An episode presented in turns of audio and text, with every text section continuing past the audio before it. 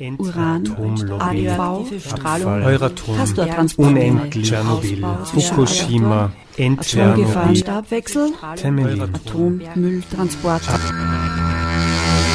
Atomstopp, das monatliche Informationsmagazin zum europaweiten Atomausstieg im freien Radio Freistadt. Einmal mehr ein herzliches Willkommen zu Atomstopp, dem monatlichen Informationsmagazin zum europaweiten Atomausstieg im freien Radio Freistadt, sagt die Gabi Schweiger von den Freistädter Müttern gegen Atomgefahr und auch von Atomstopp in Linz. Und noch wer ist bei mir? Herbert Stoiber im virtuellen Studio von Linz aus für Atomstopp, Atomkraft Freileben. Grüß euch alle miteinander. Ja, ganz kurz, was wir uns für heute vorgenommen haben. Erstens war ja gestern vor einer Woche der Linz-Marathon, bei dem Atomstopp traditionell immer teilnimmt. Und zwar in Form von Läuferinnen und Läufer, die mit sonnengelben Shirts und Botschaft raus aus Euratom hatten wir schon. Und jetzt ganz zeitgemäß Klimaschutz mit AKW, so ein Schmäh. Und auf der Fahne Atomkraft Fragezeichen, nutzt dem Klima nichts. Herbert, du warst das erste Mal dabei beim Linz-Marathon für Atomstopp. Wie hat es dir denn so gefallen? Ja, ein tolles Erlebnis. Ich bin ja in der Schmidtor-Gasse gestanden. Das ist sozusagen für Nicht-Linzer das Nadelöhr zwischen Taubenmarkt und Hauptplatz. Da müssen sozusagen alle Läufer durch und sie sind auf den letzten, würde sagen, 150 Metern etwa. Dort bin ich gestanden mit zwei Unterstützerinnen und wir haben versucht, den Läufern die Fahnen hinzustrecken. Manche mussten wir schon von weitem rufen, weil sie uns sonst nicht bemerkt hätten.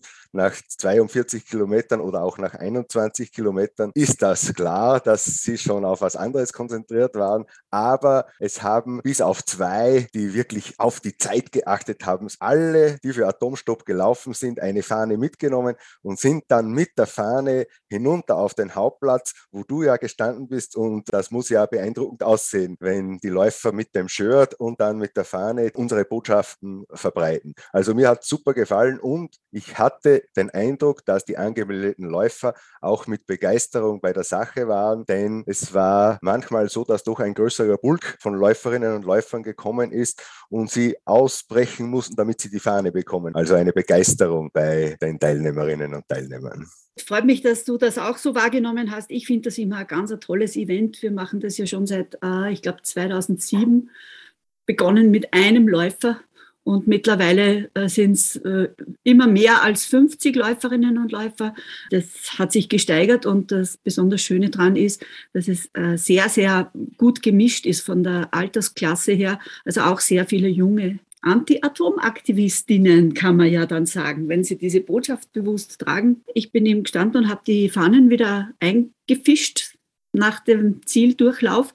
Und was mir diesmal aufgefallen ist, also ganz extrem oft die Platzdurchsagen, die ganz besonders hervorgehoben haben. Und wieder gelbe Läuferinnen für Atomstopp, wieder Läuferinnen im gelben Shirt gegen die Atomkraft. Also das war schon sehr beeindruckend, dass das so hervorgehoben worden ist, immer wieder von der Moderation. Wir haben dann versucht, ein, zwei Interviews zu bekommen, Läuferinnen und Läufer nach ihrer Motivation zu fragen. Also direkt nach dem Lauf, da muss man Verständnis haben, haben alle abgewunken. Aber ich habe dann am Tag später ein Interview bekommen von einer Italienerin, einer Südtirolerin und einem Deutschen, die gerade in Linz studieren. Und dieses Interview werde ich euch nachher näher bringen. In einem zweiten Teil haben wir uns vorgenommen, für heute eine Konferenz vorzustellen, die Nuclear Energy Konferenz. Das ist eine jährlich wechselnd zwischen Prag und Linz stattfindende Konferenz zum weit gefasst Anti-Atom-Thema und jeweils spezifischer Schwerpunkt dann wird beleuchtet. Diesmal ist es die schöne neue Atomwelt, von der uns die Atomindustrie gerade wieder die Märchen nur so um die Ohren schnalzt. Zuerst aber zum Interview mit Rückblick auf den Linz-Marathon mit Magda und Jonathan. Zwei Läuferinnen, die irgendwie so ganz zuletzt noch zu uns gestoßen sind. Wollt ihr beide vielleicht ganz kurz mal was zu euch sagen? Denn ihr seid ja auch einige der internationalen Teilnehmerinnen unseres Laufmarathons in Linz. Ich bin die Magda, ich komme aus Südtirol und ich bin jetzt seit eineinhalb Jahren in Linz. Ich studiere hier und genau, das war jetzt meine erste Teilnahme am Viertelmarathon in Linz. Ich bin Jonathan, ich komme aus äh, Deutschland, aus dem Ruhrgebiet. Und ich bin jetzt seit zwei Jahren in Linz. Und wir beide haben irgendwie angefangen im November, glaube ich, relativ regelmäßig laufen zu gehen und hatten dann die Idee, ja, dann probieren wir es mal beim Viertelmarathon mitzulaufen. Das ist interessant. Wie geht es euch jetzt äh, nach dem Lauf, also nach ähm, der Reflexion 24 Stunden. Was habt ihr davon mitzubringen, mitzuteilen? Ich glaube, beim Lauf ist halt das Tolle, ähm, die Stimmung und dass einen irgendwie die Leute durch die Kilometer tragen und es ist sicher nochmal anders als irgendwie, sagen wir mal, im Training unter Anführungszeichen laufen zu gehen, weil die Strecken, wo es halt schwierig wird, da hilft dann irgendwie der Lärm um einen rum. Und wir haben das irgendwie gemerkt, unsere WG war auf der Nibelungenbrücke anfeuern. Und da war halt so die letzte kleine Steigung. Und wir haben dann gesagt, die haben uns echt über die Brücke getragen. Ja, ja generell von allen, von allen Zuschauern und Zuschauerinnen, die da waren. Äh, das gibt ein gutes Gefühl und dann kriegt man nochmal einen extra Schwung. Genau. Mhm. Mhm. Die nächste Frage wäre ja auch, äh, ihr seid mit unserer Botschaft gelaufen, also äh, Klimaschutz mit AKW, so ein Schmäh, beziehungsweise ihr habt auch die Fahnen dann äh, letztlich durchs Ziel getragen, mit Atomkraft nutzt dem Klima nichts. Hattet ihr irgendwie so auch das Gefühl, die Botschaft ist auch ein Teil von eurem Laufen? Habt ihr da irgendwie Response bekommen? Also wir wurden tatsächlich beim Laufen, ich glaube zweimal, darauf angesprochen von, von anderen LäuferInnen. Das war dann meistens eigentlich sehr positiv und irgendwie unterstützend. Wie jetzt die Reaktion des Publikums waren, kann ich jetzt nicht einschätzen. Ich glaube, wir waren sehr auffällig, nehme ich mal an. Also im Zieleinlauf ähm, wurden wir halt irgendwie besonders bemerkt mit den Fahnen. Natürlich, das gibt noch den Schwung. Das ist natürlich auch unsere Intention, dass wir bemerkt werden wollen. Es sind ja über 50 Läuferinnen angemeldet gewesen. Ich habe es jetzt noch gar nicht evaluiert, wer denn dann tatsächlich gelaufen ist, aber ich glaube, es ist ungefähr diese Anzahl. Was mich jetzt bei euch interessieren würde, ihr seid ja, ich sage jetzt mal so, ein bisschen unter meiner äh, Töchtergeneration, also ganz junge Menschen. In meiner Generation war vor allem hier in Österreich, die Sache mit Lentendorf, mit einem AKW, das dann doch überhaupt nicht in Betrieb gegangen ist. Da war Wackersdorf, die Wiederaufbereitungsanlage, da war der Tschernobyl-Gau, den ich als junge Frau mitbekommen habe, die AKW-Auseinandersetzung um Temelin. Also äh, das Anti-Atom-Thema war ja wirklich ein ganz präsentes in Österreich in meinem Leben. Jetzt würde mich natürlich interessieren, wir hatten ja am Samstag den Atomausstieg in Deutschland. Äh, Jonathan, du bist mhm. Deutscher. Wie, wie schaut es denn da in eurer Generation aus? Ist das Anti-Atom-Thema, ich sage es bewusst so, bei euch am Radar? Wird da gesprochen im Freundes-, im Bekanntenkreis? Also für mich das erste Mal, dass es so richtig bewusst geworden ist, war, glaube ich, mit Fukushima. Mhm. So, ähm, da bin ich zur Schule gegangen, haben ein, ein Theaterstück gespielt in der Schule. Ähm, das Gauklermärchen von Michael Ende. Da kommt auch eine Fabrik drin vor, eine, eine Chemiefabrik, wo es auch um diese Abfälle geht. Und wir haben das an dem Tag gespielt, wo das passiert ist. Und äh, dementsprechend war es irgendwie wahnsinnig äh, emotional, auch fürs Publikum, glaube ich, das zu sehen. Absolut. Und das war das erste Mal, dass es eigentlich mir so bewusst geworden ist, was für ein schlimmes oder äh, gefährliches Thema das ist. Und die Regierung in Deutschland hat ja dann total umgeschwungen und dann plötzlich gesagt, nee, wir steigen doch aus, nachdem es kurz davor wieder zurückgezogen wurde, dass man nicht aussteigt und dann doch, wir steigen doch wieder aus. Und ähm, ich habe das Gefühl, seitdem ist das Thema für mich dann immer weniger präsent geworden, zumindest in Deutschland, weil es dann irgendwie klar war, okay, Jetzt werden die alle abgeschaltet, die Dinger, und es ist nur noch eine Frage der Zeit und dann ist es vorbei. Aber wir haben auch gerade kurz darüber geredet, dass zum Beispiel in Frankreich ja noch, ich glaube, immer wieder neue Atomkraftwerke gebaut werden und die auch alle an der, an der Grenze zu Deutschland stehen. Ähm, und du hast auch noch was ja. erzählt mit den. Wir haben also ich bin recht viel in der Provence und da haben wir mitbekommen, dass ähm, regelmäßig ähm, Tabletten ausgeschickt werden im Falle eines Atomunfalls. Bitte schlucken. Genau, die Kaliumjodid-Tabletten. Ja. Mhm. Das ist äh, ja, ich weiß nicht, eine Beruhigungspille oder so irgendwas, weil jeder, der weiß, da geht es ja um die Schilddrüse, jeder, der mal mit Schilddrüse was zu tun gehabt hat, weiß, dass das ein ganz sensibles Organ ist und du nicht auf, drauf lustig Tabletten schlucken kannst. Aber das ist eine andere Geschichte. Ja, in Frankreich wird vor allem in der Person von Präsident Macron sehr viel davon gesprochen, Atomkraftwerke zu bauen. De facto ist eines im Bau in Flamerville und das schon seit fast 20 Jahren. Das kommt in die, in die Schwünge. Wie war es bei dir, Magda? Als Südtirolerin bist du Italienerin, also auch aus einem atomkraftfreien äh, Staat. Wie war das bei dir in der Kindheit? Hast du das irgendwie schon auch in deiner Sozialisation drinnen? Bei mir war es irgendwie immer recht prägend, dieser Grenz, also weil wir wirklich viel in Frankreich sind, dieser Grenzüberschritt. Also wie plötzlich das Landschaftsbild anders ist, weil wirklich dauernd diese Atomkraftwerke mhm. vor einem auftreten. Und ich weiß, dass das als Kind irgendwie ganz äh, prägnanter Moment immer war. So, ich, da waren ganz viele Fragen. Also bei uns war das ganz viel Thema auch. Alles klar. Und jetzt so in eurem Erwachsenenbekanntenkreis ist hier Atomkraft ein Thema? Jetzt tatsächlich vor ein paar Tagen ausgelöst, dadurch, dass ich erzählt habe, dass wir für Atomstopp laufen, ähm, habe ich mit einer Freundin darüber diskutiert. Die kommt aus Rumänien mhm. und sie meinte, äh, nee, verstehe ich gar nicht und Atomkraft ist ja immer noch besser als äh, Kohle und so. Und eigentlich geht da ja auch keine Gefahr von aus und so. Und mhm. da, das habe ich dann irgendwie sehr überrascht, dass sie da so drüber denkt, weil ich, ja, also weil ich mir denke, okay, irgendwie Atommüll und die Gefahren, die von, davon ausgehen, sind jetzt keine Kleinigkeit. Und mhm. ähm, natürlich wäre Solar- und Windenergie besser, oder das ist das, was wir alle wollen eigentlich. Ähm, aber dann zu sagen, wir setzen jetzt so lange noch auf Atomkraftwerke, halte ich jetzt nicht für die beste Idee. Mhm. Ja. Ja, ist ja auch diese Krux, dass diese beiden, äh, also erneuerbare Energien, sind grundsätzlich Grundlast. Die müssen immer so viel reinliefern können ins Netz, wie möglich ist. Aber Atomkraft leider auch. Also man braucht zum Ausgleichen für erneuerbare Energiequellen, die äh, sehr schnell rauf und runter geschaltet werden können. Das ist genau das, was Atomkraft nicht kann. Und das ist auch der Grund, warum sich Deutschland für diese Strategie entschieden hat. Ja. Es ist logischer. Ja. Man muss da ja, die Kröte schlucken und Gaskraftwerke rauf und runter fahren, um auszugleichen. Aber Atomkraft kann es irgendwie nicht. Ja. Jetzt noch diese Verbindung zum Thema Klima. Ich nehme an, das wird eher ein Thema sein bei euch, auch im, äh, jetzt aktuell im Bekanntenkreis, im Freundeskreis.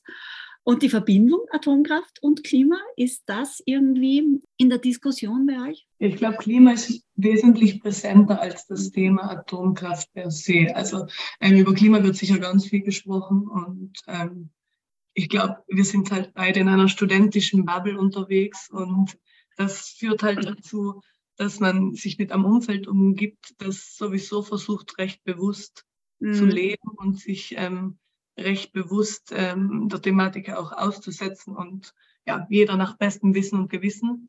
Und dann erschrickt man halt oft, wenn man die Bubble wieder verlässt und äh, irgendwie merkt, dass es Leute gibt, die sich so gar nicht damit auseinandersetzen. Das ist jetzt auch unser großes Thema, dass wir versuchen, vor allem an junge Menschen, an Jugendliche heranzukommen, um diese Verbindung herzustellen, Erdüberhitzung welche Möglichkeiten haben wir und das in Atomkraft. Und das ist der ganz kurze Slogan, es ist zu gefährlich, es ist einfach auch wahnsinnig teuer. Und Atomkraft ist einfach auch wesentlich zu langsam, um das kompensieren zu können, was durch fossile Energien geschrumpft werden muss, um noch einigermaßen im Rahmen zu bleiben. Wir sind auch sehr vertreten bei den äh, Fridays for Future Demonstrationen und da haben wir festgestellt, dass doch bei jungen Menschen dieses Anti-Atom-Bewusstsein selbst in Österreich ein bisschen flöten geht, ein bisschen verloren geht und genau da versuchen wir auch anzusetzen. Hey, das würde mich in diesem Zusammenhang auch interessieren. Wie seid ihr auf unsere Aktion denn aufmerksam geworden? Tatsächlich über eine Freundin, die auch bei euch mitgelaufen ist. Das heißt, ich wäre, glaube ich, selbst ehrlich gesagt nicht darauf gestoßen. Mhm. mhm. Ja, dann kann ich euch nur empfehlen, euch vielleicht unseren Newsletter zu abonnieren. Ich weiß nicht, wie lange ihr noch in Linz studiert und, oder ob ihr hier länger noch bleiben wollt. Es schaut ja so ein bisschen aus wie äh, Kosmopolitinnen und Kosmopoliten. Aber ich würde euch das sehr empfehlen unter www.atomstopp.at euch anzumelden für ein Newsletter für Presseaussendungen, dann bleibt man immer am Laufenden. Und wenn wieder mal so Aktion ist, eben, wir laufen natürlich auch beim nächsten Marathon wieder oder eben auch bei Aktionen, bei Veranstaltungen, wir würden euch wirklich sehr gerne einladen. Voll gern. Vielen Dank für die Information. Ja, ich meine, also ich, ich glaube, wir haben uns schon so inoffiziell vorgenommen, dass wir nächstes Jahr wieder mitlaufen. Also äh, spätestens dann sprechen wir uns bestimmt wieder. Ja, der Termin steht ja schon fest in Linz. Das ist der 7. April. Das wurde gestern ja einige Male verlautbart. Und wir machen klassischerweise Anfang Dezember schon die erste Rundmail und dann werden wir euch wieder anfunken und zur nächsten Runde einladen. Das wäre sehr lieb. Ja, wunderbar. Ja. Hey Magda und Jonathan, ich danke sehr für das Gespräch, für das nette Geplaudere und äh, danke fürs Mitmachen, danke fürs Laufen für Atomstopp, für eine atomkraftfreie Zukunft auch in Europa. Ciao, Baba, Baba. Wie angekündigt, jetzt im zweiten Teil unserer Sendung die Nuclear Energy Konferenz 2023. Schöne neue Atomwelt und das ist ähm, ein bisschen aufgeteilt in zwei Segmente. Und zwar am Vormittag, da geht es einmal ganz logischerweise um die technische Ausprägung und diesen Reality-Check zu der schönen neuen Atomwelt, wo uns eben mit SMRs, mit Small Modularen Reaktoren versprochen wird, dass jetzt alles gut wird und das Klima wird gerettet und überhaupt das ist die neueste Heilsbringung. Das wird also vorgestellt und dann am zweiten Teil weil es ja auch immer darum geht, wie kann denn sowas passieren? Wer ist da die treibende Kraft dahinter für diese schöne neue Atomwelt? Wer zieht denn an diesen Strängen? Das werden wir uns im zweiten Teil anschauen. So, und Herbert und ich werden euch jetzt die Vorträge etwas näher bringen, um euch diese Konferenz schmackhaft zu machen. Denn auch eine Einladung sei hiermit ausgesprochen. Das ist eine für alle Teilnehmerinnen kostenlose Konferenz in Linz am 16. Mai in den Redutensälen, Promenade 39. Mit 10 Uhr wollen wir beginnen. Es wird eine Eröffnung und eine Begrüßung geben durch den Umwelt- und Klimalandesrat Stefan Keineder und den Anti-Atom-Beauftragten des Landes Oberösterreich Dalibor Straski. Die werden euch begrüßen. Dann darf es schon losgehen in den ersten Teil. Technische Ausprägungen und Reality Check zur schönen neuen Atomwelt. Im ersten Teil die technischen Ausprägungen, ein Techniker und eine Technikerin, die uns äh, darüber berichten werden. Und die quasi Keynote, den Überblick, wird uns Matthias Englert geben. Das ist ein deutscher Wissenschaftler, der derzeit Senior Researcher am Öko-Institut e.V., Institut für angewandte Ökologie ist. Dort ist er seit zehn Jahren tätig und ist in diesem Institut für Nukleartechnik und Anlagensicherheit zuständig. Also genau das, was wir brauchen für den Einstieg in die NEC.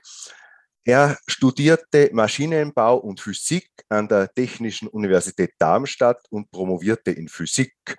Dann hat er lange an der Universität Darmstadt gearbeitet in der interdisziplinären Arbeitsgruppe Naturwissenschaft, Technik und Sicherheit. Ein zweijähriger Forschungsaufenthalt führte ihn an das Center for International Security and Cooperation der Stanford University in Kalifornien. Seine jetzige Tätigkeit am Öko-Institut ist im Bereich der Anlagensicherheit, dann der Produktionstechnologien, Management und Beseitigung spaltbarer Materialien sowie ihre Sicherung.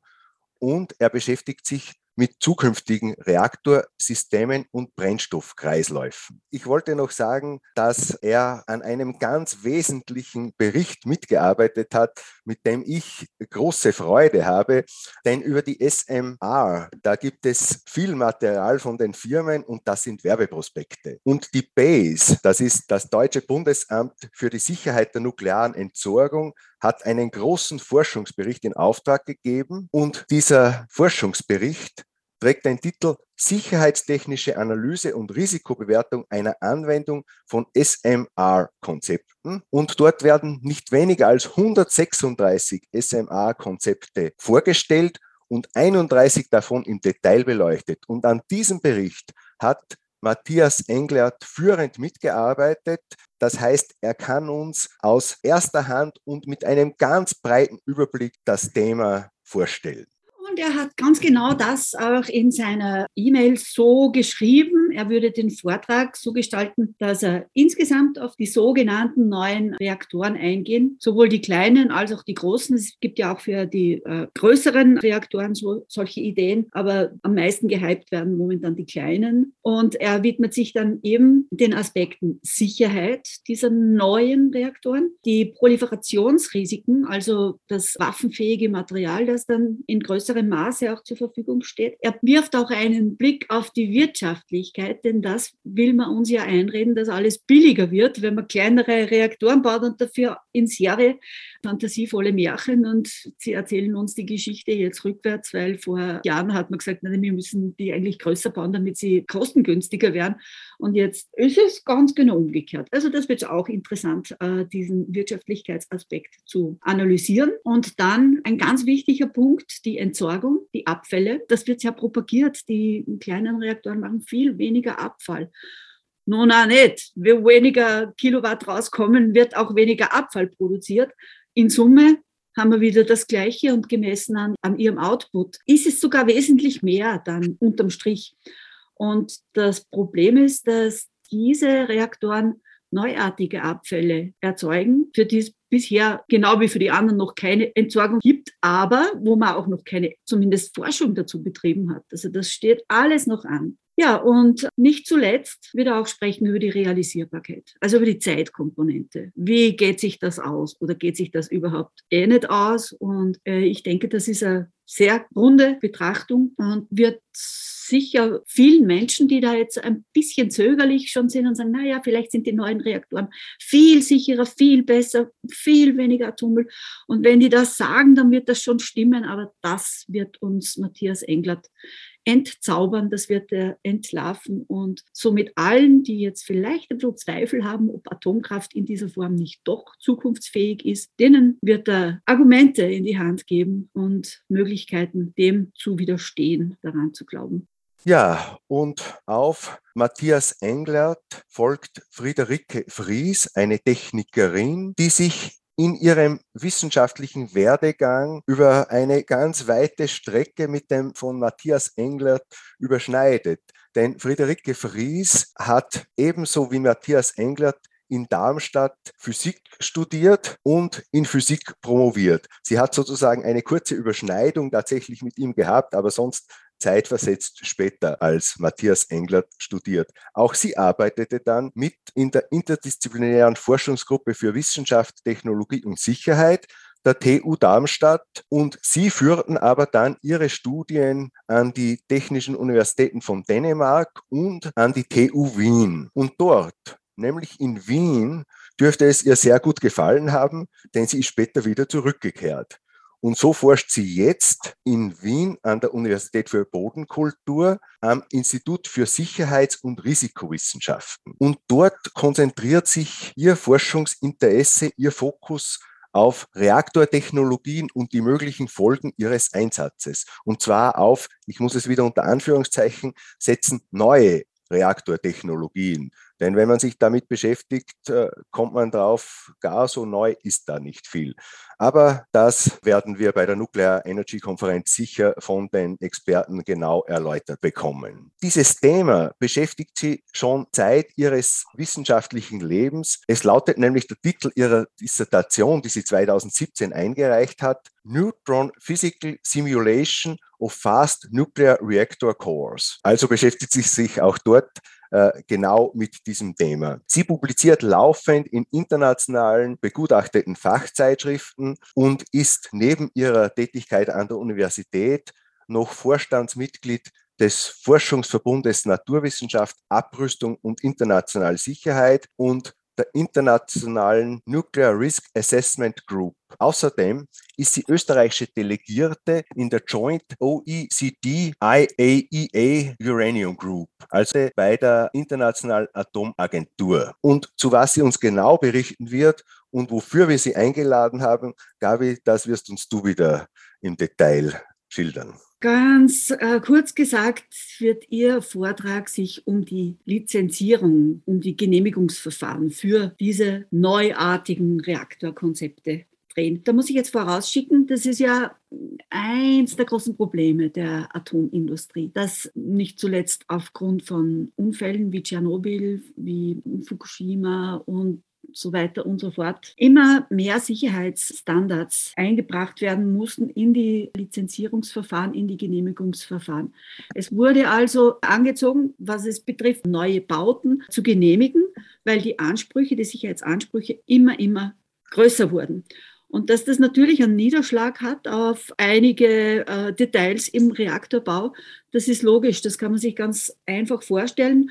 Das wird teurer, es dauert länger, vor allem in, äh, ich sage jetzt mal, wenn äh, vielleicht in China dauert es nicht ganz so lang und über teuer oder nicht wird man da wenig erfahren. Aber überall dort, wo ein Umweltbewusstsein äh, da ist, eine Sicherheitskultur herrscht, wo demokratische Verhältnisse herrschen, ist es immer schwieriger geworden, herkömmliche Reaktoren zu bauen. Und deswegen haben wir ja die Ahnung, dass dieses neue Reaktorkonzept so ein bisschen ein Trick ist, äh, der Versuch einer Erzählung. Es gibt auch was anderes, ja. Und da ist jetzt dabei die Frage natürlich essentiell, wie werden die lizenziert, wie, werden, wie wird das beurteilt, wie wird die äh, Sicherheitskomponente beurteilt, wer sagt, so darfst du bauen und so darfst du nicht bauen. Wie schaut es mit dem Atommüll aus und eben diese ganzen Komponenten, die Atomreaktoren so mit sich bringen. Also darüber wird Friederike Fries berichten, denn äh, das Institut für Risikoforschung in, in Wien ist da ein sehr wichtiger Player bei diesen Genehmigungen, weil das muss ja auch ein bisschen internationalisiert werden. Das ist auch Aufgabe der internationalen Atomenergieorganisation, der IAEO, dass diese Nuclear Safety Standards Committee gegründet hat und wo eben auch Vertreterinnen vom Institut für Sicherheits- und Risikoforschung mit dabei sind und mitsprechen. Und genau darüber, den Stand der Dinge, wird uns Friederike Fries berichten. Ja, und dann geht es in die Mittagpause. Und am Nachmittag, nachdem wir am Vormittag die Technik abgehandelt haben, wir uns am Nachmittag womit beschäftigen? Ja, mit den Strippenzieherinnen und Strippenziehern, mit denen, wo die treibende Kraft hinter dieser schönen neuen Atomwelt darstellen. Also die, sagen wir es wie es ist, die Lobbyisten und die politisch Willigen, die bereit sind, das auch in Realität umsetzen zu wollen. Und da haben wir gewinnen können, uns einen Überblick zu geben. Günther Herrmeier, das freut mich besonders besonders, denn er ist ein Anti-Atom-, Klima- und Menschenrechtsaktivist seit Jahrzehnten. Er war schon in den 80er Jahren dabei, als es gegen das Endlager in Gorleben Proteste gab. Und er war auch schon dabei, als die Wiederaufbereitungsanlage in Wackersdorf verhindert wurde. Und das muss ich jetzt sagen, weil mir das so wichtig ist, dass Wackersdorf verhindert werden konnte aufgrund der Proteste von zivilgesellschaftlichen Initiativen. Damals gegen massive Gewalt des Staates. Die Demonstrierenden wurden niedergeknüppelt, ja, mit roher Gewalt, weil sich der damalige bayerische Ministerpräsident Franz Josef Strauß partout in den Kopf gesetzt hat, eine Wiederaufbereitungsanlage muss her in Deutschland und sie wird in Wackersdorf gebaut. Und sie wurde zum Glück nicht gebaut. Denn man muss sagen, eine Erfolgsgeschichte, die man unbedingt erwähnen muss, denn heute gibt es viele Menschen, die sagen, Proteste haben sowieso keinen Sinn, man kann nichts erreichen, das bringt nichts, da wird überall drüber gefahren. Das wurde damals bei Wackersdorf mit massiver Gewalt versucht, ist nicht gelungen. Und da war Günther schon dabei. Und wie ich schon gesagt habe, er ist eben seit Jahrzehnten aktiv und nimmt das Thema umfassend in den Blick. Da möchte ich kurz zitieren, was Günther zur EU-Zukunftskonferenz geschrieben hat. Die EU-Zukunftskonferenz, wo auch Atomstopp, atomkraftfrei Leben sich beteiligt hat, äh, war eine Initiative der Europäischen Union, die Bürgerbeteiligung ermöglichte. Und Günther hat zu dieser Konferenz geschrieben, die Konferenz zur Zukunft Europas muss durch wirklich zukunftsweisende Handlungen international Einfluss nehmen um unserer Erde und nachfolgenden Generationen ein Leben zu ermöglichen. Dazu muss die EU in konsequenter Weise die EU-Charta für fundamentale Rechte der Natur schnell voranbringen und gemeinsam mit den Vereinten Nationen international agieren. Günther Herrmeier spricht hier das Harmony with Nature Program der Vereinten Nationen, der UNO an, das Initiativen setzt gegen die Umweltvernichtung und für die Erhaltung der Biodiversität. Und Günther Herrmeier wörtlich weiter, Leider sind wir an einem Punkt angekommen, an dem einzelne Ideen nicht mehr reichen. Nötig ist eine wirklich ernsthafte Hinterfragung westlicher Konsumnormen und daraus folgend eine Umgestaltung wesentlicher Bereiche wie Landwirtschaft, Energie und Produktionsweisen allgemein. Dazu bedarf es konsequenter Umgestaltung rechtlicher Grundlagen im Sinne fundamentaler Persönlichkeitsrechte für die Natur. Nachfolgend ist es dann nicht mehr möglich, in bisheriger Weise Ausbeutung und Zerstörung der Lebensgrundlagen aufrecht zu erhalten. Alte Verträge, wie zum Beispiel der zutiefst undemokratische Euratom-Vertrag wären dann nicht mehr haltbar und würden vor dem neuen rechtlichen Hintergrund keinen Bestand mehr haben. Ende des Zitats. Also Günther Herrmeier hat einen weiten Blick auf die Problematik und er ist Mitinitiator des Bündnisses Don't Nuke the Climate. Und dieses Bündnis kann einen Delegierten an den Weltklimagipfel COP entsenden. Und das ist jeweils Günther Herrmeier. Er ist seit der COP 23, die war in Bonn 2017, als Senior Campaigner dabei. Also die COP, wir sprechen hier von dieser UNO-Umweltkonferenz, die zuletzt in Ägypten in Sharm el-Sheikh war. Günther Herrmeier seit vielen Jahren dabei und hat einen guten Überblick über das Lobbying, das dort betrieben wird. Gabi, da bitte ich dich, dass du uns äh, Näheres sagst. Ja, und Günther Herrmeier wird diese Geschichte des Lobbyismus anhand seiner Teilnahmen an den Klimakonferenzen darstellen, weil, wie Herbert schon gesagt hat, er geht die Sache sehr umfassend an und um hier eine Struktur hineinzubringen, hat er einfach so quasi dokumentiert was in den letzten Jahren da passiert ist. Die Klimakonferenz verschreibt sich ja dem Überblick und den Maßnahmen äh, gegen den menschgemachten Klimawandel, gegen die menschgemachte Erderhitzung. So, das sollte eigentlich ein sehr neutraler Boden sein. Ist es aber längst nicht mehr, dadurch, dass Günther Herrmeier so lang kontinuierlich dabei war bei diesen Konferenzen, hat er die schleichende Vereinnahmung dieser Konferenz durch die Atomlobby, durch die Atomindustrie weltweit bestens dokumentieren können. Das muss man sich so vorstellen. Diese COP ist ja eine Teilnehmerkonferenz von allen Staaten, die in dieser Konvention dabei sind. Und die Staaten können sich mit ihren Maßnahmen, mit ihren Strategien darstellen. In Pavillons, so ein bisschen wie eine Messe kann man sich das vorstellen. Plötzlich taucht da ein neuer Pavillon auf, nämlich der, der Atomlobbyisten. Und das ist natürlich eine spannende Entwicklung. Und wenn einer das so kontinuierlich beobachtet, kann er auch was erzählen und kann diese ganzen Propaganda darstellen. Ist ja nicht so leicht, dass man Akkreditierung bekommt für die COP. Aber mit ein bisschen Geld im Hintergrund geht es offensichtlich ganz, ganz leicht. Also die Atomlobby rekrutiert da Menschen, zahlt ihnen diese Akkreditierung, um dann Lügen zu verbreiten, bis hin, also ich habe eine von den Folien seiner Präsentation jetzt hier aufgemacht und das ist ja wirklich der Gipfel der Frechheit.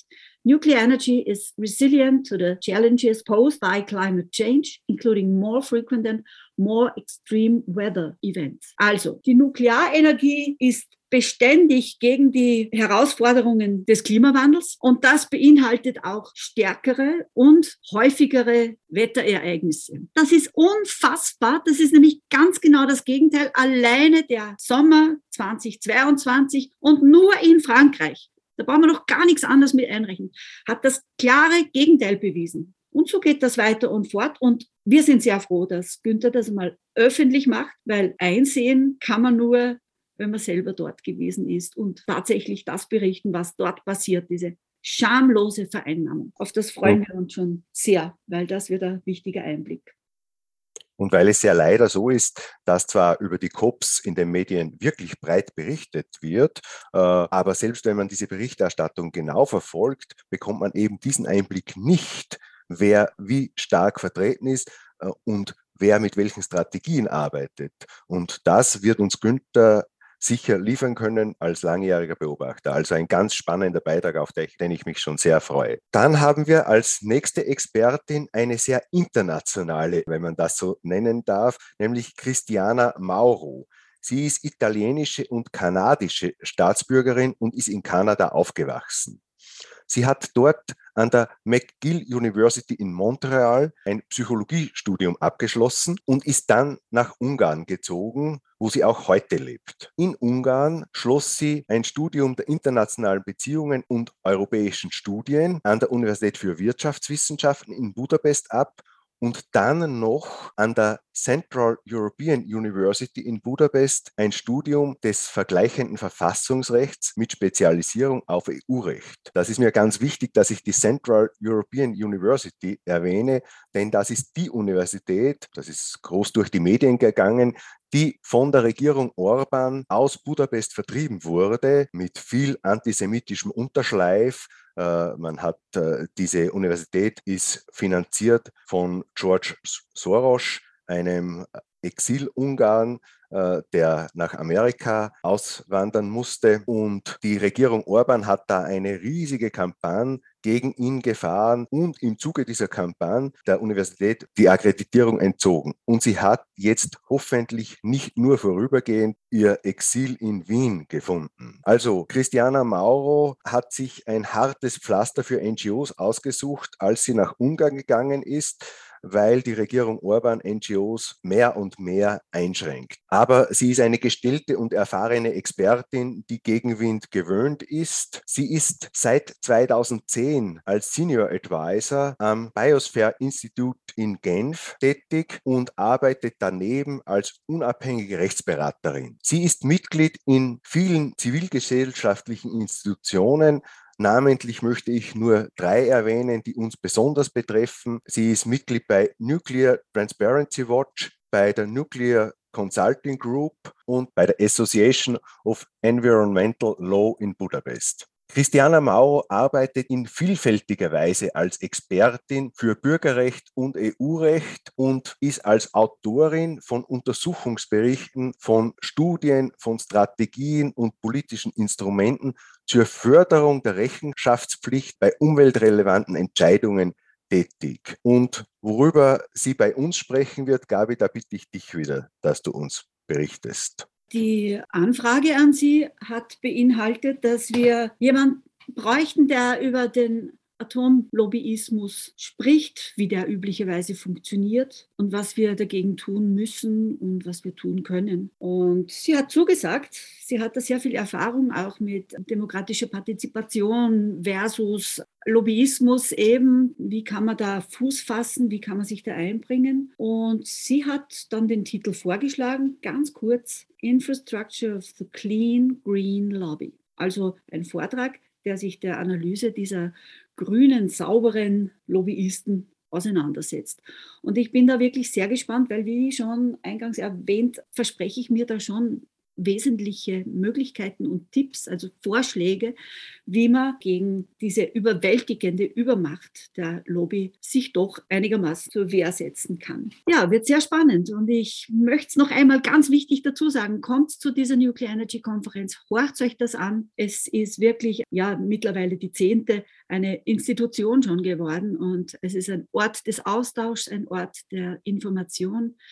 Es gibt äh, sämtliche Vorträge auf Deutsch, Englisch und äh, Tschechisch zu hören. Es wird simultan übersetzt. Und ja, ganz am Schluss gibt es dann immer, und das ist auch ein wesentlicher, spannender, ein interessanter Teil der NEC ein Panel, also eine Publikumsbeteiligung an einer Podiumsdiskussion. Also da kann man dann auch Fragen stellen, präzisierende noch, können dann wirklich uns austauschen und dieses Panel ist immer sehr beliebt, wird auch simultan übersetzt, ist überhaupt kein Problem, dass man hier auch an Sprachen nicht scheitert. Sehr niederschwellig. Einfach aufzeigen und Fragen stellen. Das soll Expertinnen und Experten und die Zivilgesellschaft und auch politische Vertreterinnen zusammenbringen weil nur in dieser Konstellation können wir uns gegen Lobbyismus, gegen übermächtige Lobbyisten wehren. Ja, und auch die Anmeldung ist ganz niederschwellig, denn es genügt ein E-Mail an post.atomstopp.at und schon seid ihr, sind Sie angemeldet und dabei. Und wie du gesagt hast, natürlich internationale Experten und Expertinnen, aber alle simultan auch auf Deutsch übersetzt. Also man setzt sich seinen Kopfhörer auf und versteht alles, auch vom nächsten Experten. wo wahrscheinlich nur wenige Österreicherinnen und Österreicher eine Chance hätten, ihn direkt zu verstehen, denn es ist Oldrich Sklenáš, ein tschechischer Experte. Er wird vermutlich auf Tschechisch sprechen, aber eben auch simultan ins Englische und ins Deutsche übersetzt.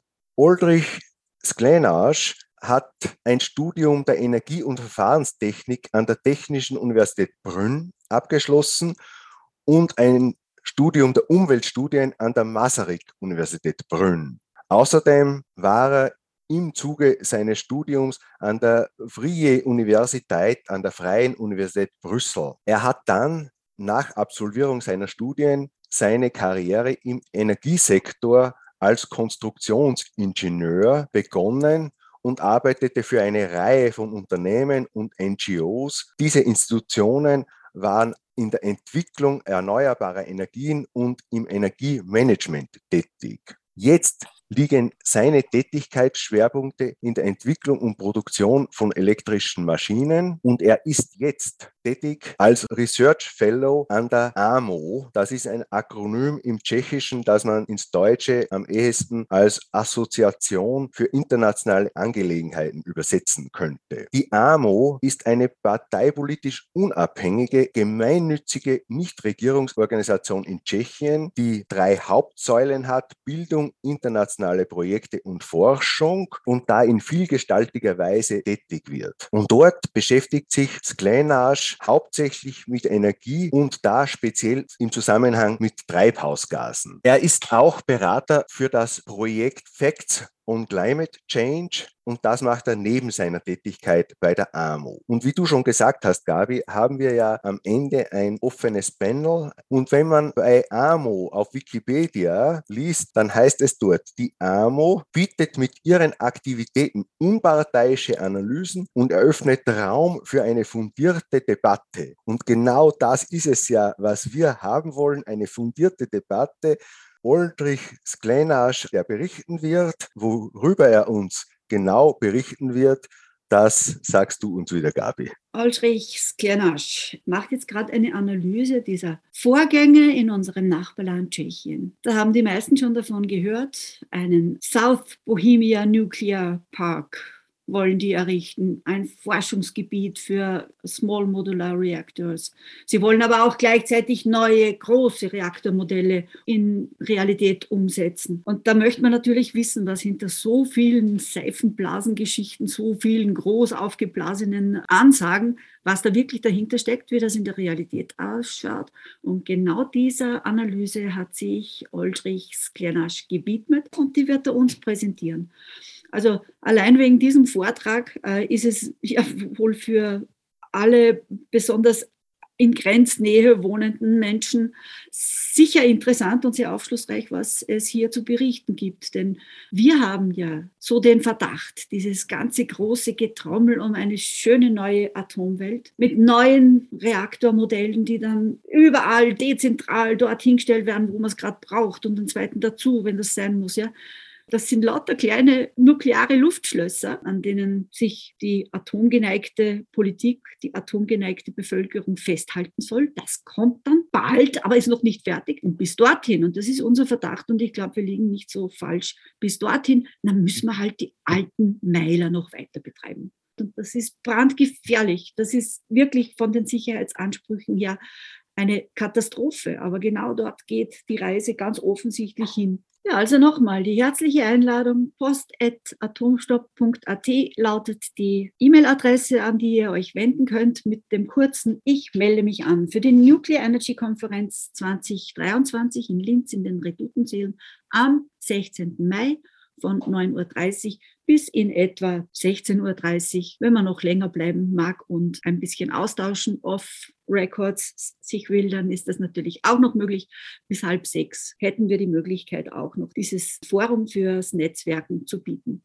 Meldet euch an. Es kostet euch nichts. Ihr werdet mit hochinteressanten Informationen gefüllt wieder nach Hause gehen und wisst ein Stück mehr über die schöne neue Atomwelt. Ja, wir kommen ans Ende unserer Ausgabe von Atomstopp, dem monatlichen Informationsmagazin zum europaweiten Atomausstieg mit zwei Schwerpunkten. Ein kleiner Nachbericht von der Atomstopp-Teilnahme am Linz-Marathon und die Einladung, die herzliche Einladung zur Nuclear Energy Konferenz 2023 in Linz, für die man sich genau bei der gleichen E-Mail-Adresse anmelden kann, wo wir uns auch freuen über Rückmeldungen zu unseren Sendungen, nämlich post.atomstopp.at. Ja, und wie immer gibt es unsere Sendung am vierten Dienstag im Monat direkt im Freien Radio Freistadt. Wiederholt wird die Sendung am Freitag um 10 Uhr. Und wie alle anderen findet man die heutige Ausgabe auch im Internet zum Nachhorchen ganz einfach auf www.atomstopp.at. Und normalerweise sage ich ja dann bis zum nächsten Mal und meine die nächste Sendung.